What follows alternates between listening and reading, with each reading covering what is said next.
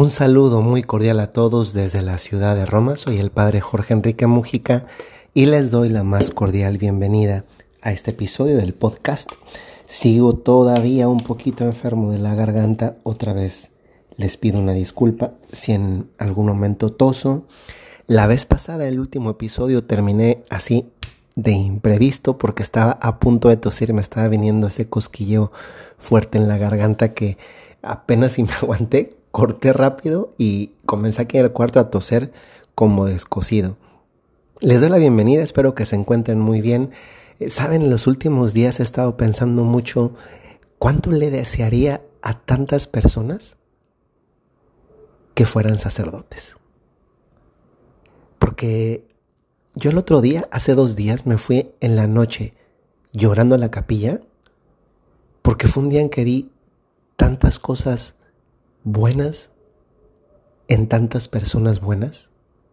Un matrimonio súper edificante, creyente, joven, un seminarista de alguna parte del mundo que me pedía a través de WhatsApp dirección espiritual y, y me contaba eh, un poco en el contexto lo que Dios hace en él y, y, yo notaba en la sinceridad de las palabras, en la experiencia de lo que contaba, lo que yo muchas veces había leído en los manuales de, de, vida espiritual, en Teología de la Perfección Cristiana o Teología Ascética y Mística, que son libros donde se profundiza todo eso y decía, ese está viviendo una, una vida santa, por eso siente y vive todo eso que está contando eh, la acción de Dios, pero luego también testimonios de otras personas, una, una señora que me escribe desde alguna parte del mundo que quedó viuda muy jovencita con, con hijos, ha vivido un milagro porque ha aprendido a, a incorporar el, su duelo.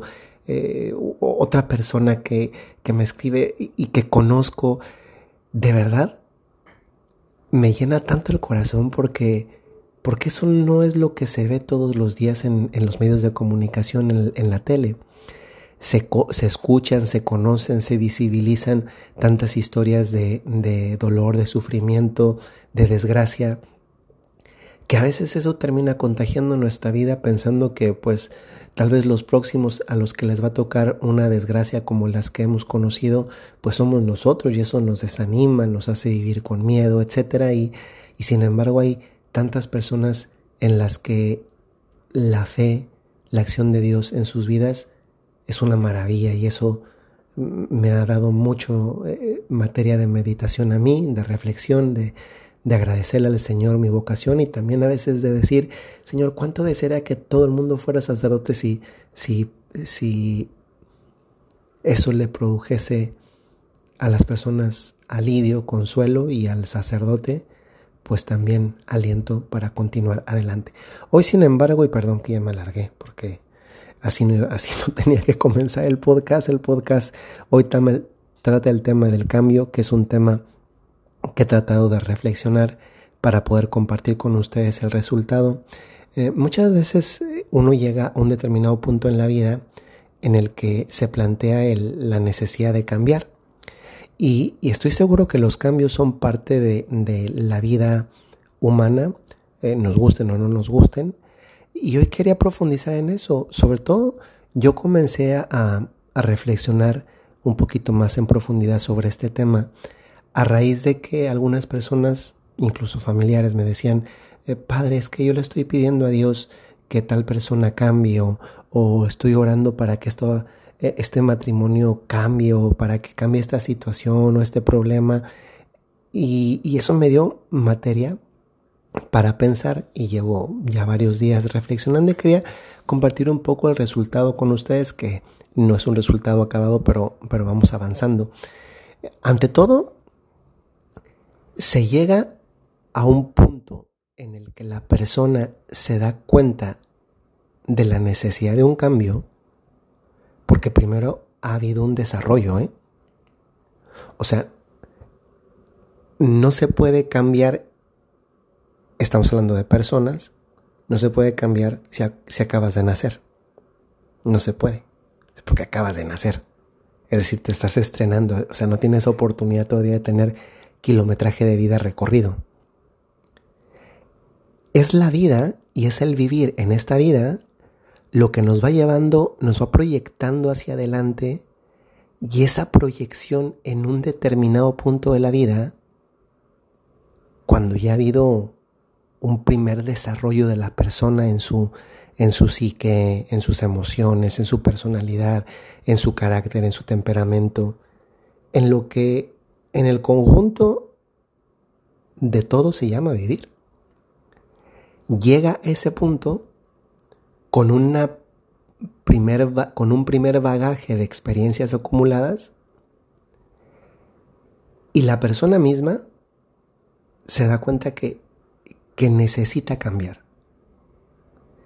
Es verdad que no, no necesariamente una persona se da cuenta por, por sí sola. A muchas personas les sucede por sí mismas. A muchas otras son terceras personas las que les hacen notar que necesita cambiar y a otras más es, los, son las circunstancias, los acontecimientos de la vida que te hacen plantearte cosas que te mueven a preguntarte si necesitas cambiar y esa pregunta se vuelve tan insistente que llega un momento en que la tienes que contestar y muchas veces te lleva a decir es que sí necesito cambiar. Y ese tema de los cambios es algo, es algo significativo porque los cambios no suelen venir y no suelen pasar ni en su planteamiento ni en su resolución de un día para otro. No es que hoy de la nada me salió el que tengo que cambiar. O sea, eso, tal vez salvo en las novelas o en las películas donde el tiempo eh, eh, transcurre de una manera diferente al de la vida real, no sucede así. O sea, usualmente nos vamos enfrentando a determinado tipo de situaciones, eventos, acontecimientos que van suscitando en nosotros reflexiones. A veces también producen en nosotros golpes, necesidad de, actuar de otra manera y por tanto ese plantearnos de qué manera actúo me lleva a, preguntarme si lo hice bien antes o no o, qué debería cambiar para hacerlo mejor. Pero el planteamiento de un cambio no es mágico, ¿no? No se plantea de la nada. Usualmente es el resultado de una serie de factores. Y entonces, aunque es verdad que un, que un agente externo, una persona, un acontecimiento, pueden ayudar a que la persona se plantee cosas que no se había planteado en orden a ese cambio, es la persona misma la que se lo plantea. Porque podría ser, podría darse el caso que, que un agente externo, una persona, le plantea a, la que necesita cambiar algo y la otra, porque no es el momento, está despistada, está cerrada, no quiere, no ve, no se plantea la necesidad de cambio. Entonces, ojo, porque esto me parece importante porque cuando convivimos con alguien que necesita cambiar, muchas veces ese alguien no se ha dado cuenta que necesita cambiar. Y nadie va a cambiar simplemente porque otro diferente a él se ha dado cuenta que necesita cambiar. Es que hasta que la persona en sí misma no se da cuenta que aquí hay que hacer algo, no se produce un cambio, porque, porque no parte de la persona.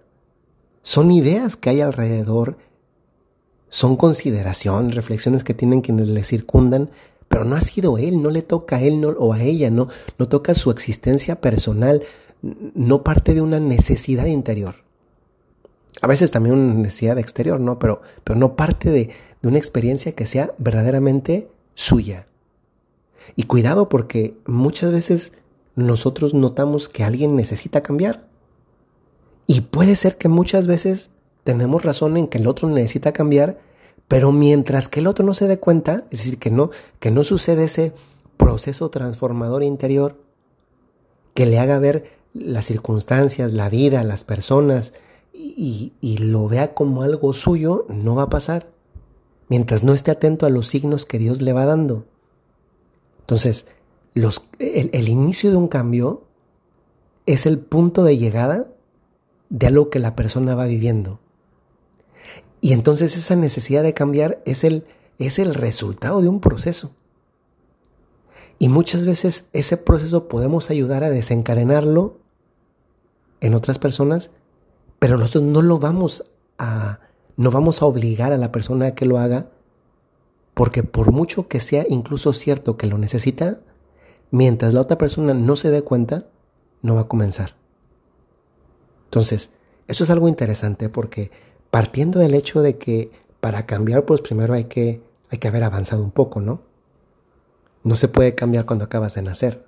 No se, acaba no se puede cambiar cuando acabas de comenzar a pensar, acabas de, de, de, comenzar a gatear, ¿no? Hay que, hay que tener un poco de vida recorrida para saber entonces, pues mirando hacia atrás en qué me he equivocado y en, dónde, dónde no, no debo estar y en dónde no quiero estar. Entonces eso primero. Pero, pero eso es solamente una parte, es el, el, el, el inicio de, de, cuando la persona se da cuenta que tiene que cambiar, pero es que luego falta la otra parte y es ¿Y, y, y, en qué cambio? Es decir, ¿y ahora hacia dónde le doy? Y esto es interesante también porque no basta con saber que tengo que cambiar. Es que una cosa es que ya me di cuenta, pero hay personas, y hay muchas personas que se dan cuenta que tienen que cambiar, pero luego se quedan sentadas cruzadas de mano, de manos, de brazos, esperando a que las cosas cambien. No, no, es que no es de que las cosas van a cambiar porque ya te diste cuenta, es que tienes que involucrarte en el cambio que necesitas. Y esto es importante porque muchas veces a mí en particular como sacerdote me dicen, padre, rece para que esta persona cambie. Y le digo, mire, eh, antes no lo decía, pero es que ahora ya lo digo porque una persona no va a cambiar porque tú reces. Y, esto no es un problema del, poder de la oración, ni, y mucho menos del poder de Dios. Eh, la oración sigue teniendo su valor y Dios sigue siendo omnipotente. ¿Saben cuál es el problema? Que Dios no va a mover nada que la persona no esté dispuesta a mover. Y, muchas veces, por ejemplo, en, relaciones, piensen en la de un matrimonio, pues es que el Señor no va a dejar de ser un, un infiel hasta que no ponga manos en la obra, porque ya se dio cuenta que necesita cambiar porque se queda sin esposa, se queda sin familia, se queda sin casa y hasta se queda sin otras muchas dos cosas. Se da cuenta que necesita cambiar, pero, pero mientras no trabaje en dejar de ser infiel, pues es que récele todo lo que quiera. Pero es que, es que esa oración es de, de alguien externo a la persona que necesita cambiar.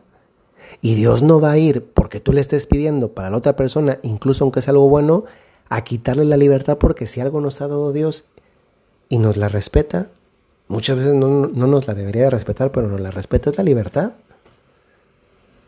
Eh, cuando las personas son, por ejemplo, muy agresivas, piensan ustedes un, un, un varón que, que, tiene una novia, que, que tal vez es un poco agresivo con ella, y la novia dice, no voy a rezar porque lo voy a cambiar pues mejor habla con él, porque tal vez tiene un problema que necesita ir a, un, a un, una terapia profesional, porque eso no se quita con oración, no porque Dios no sea omnipotente y no, porque la oración no sea poderosa, sino porque en todo caso el primero que debe rezar sería él, no tú, es un agente externo, y segundo es que hay un refrán de la sabiduría popular, que por algo es sabiduría, que dice a Dios rogando y con el mazo dando, es decir, sí rezale, pero también trabájale.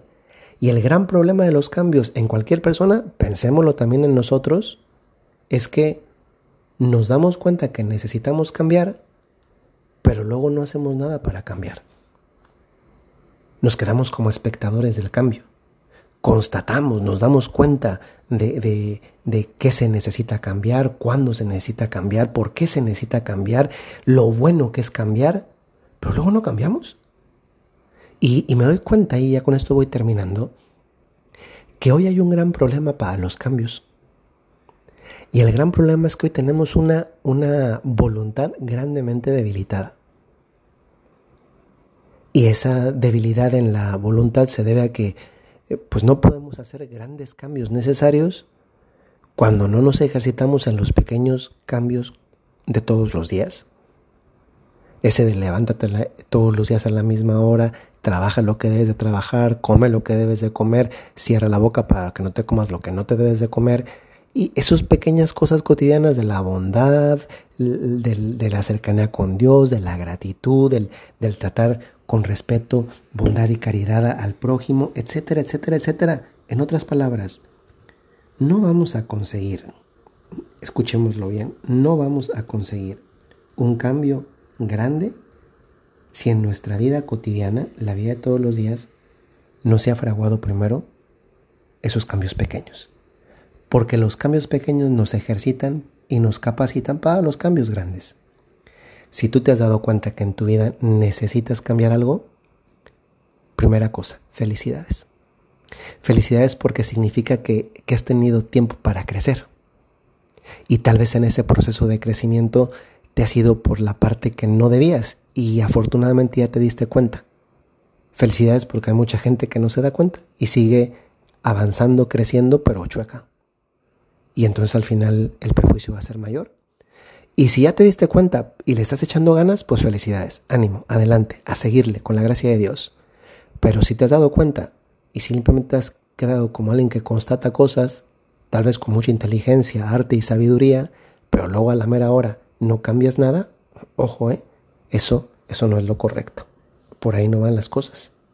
Puede ser que tu cambio sea eh, a la luz o en la sombra, no importa, acuérdate. Tú eres como una plantita. Y las personas también crecen, también cambian, algunas en la luz y otras en la sombra. No importa si tú eres plantita de luz o de sombra, importa que crezcas. Y todo aquel que crece va necesitando cambiar. Que el Señor te ayude a identificar qué necesitas cambiar, te mantenga con la humildad de querer cambiar siempre y te robustezca en tu voluntad para trabajar en ese cambio. Que el Señor nos bendiga. Soy el Padre Jorge Enrique Mujica de los Padres Legionarios de Cristo y desde la ciudad de Roma les mando un saludo muy cordial, recordándoles, como lo hago muy frecuentemente, si tienen un talento, tienen una cualidad, tienen una misión. Hasta luego.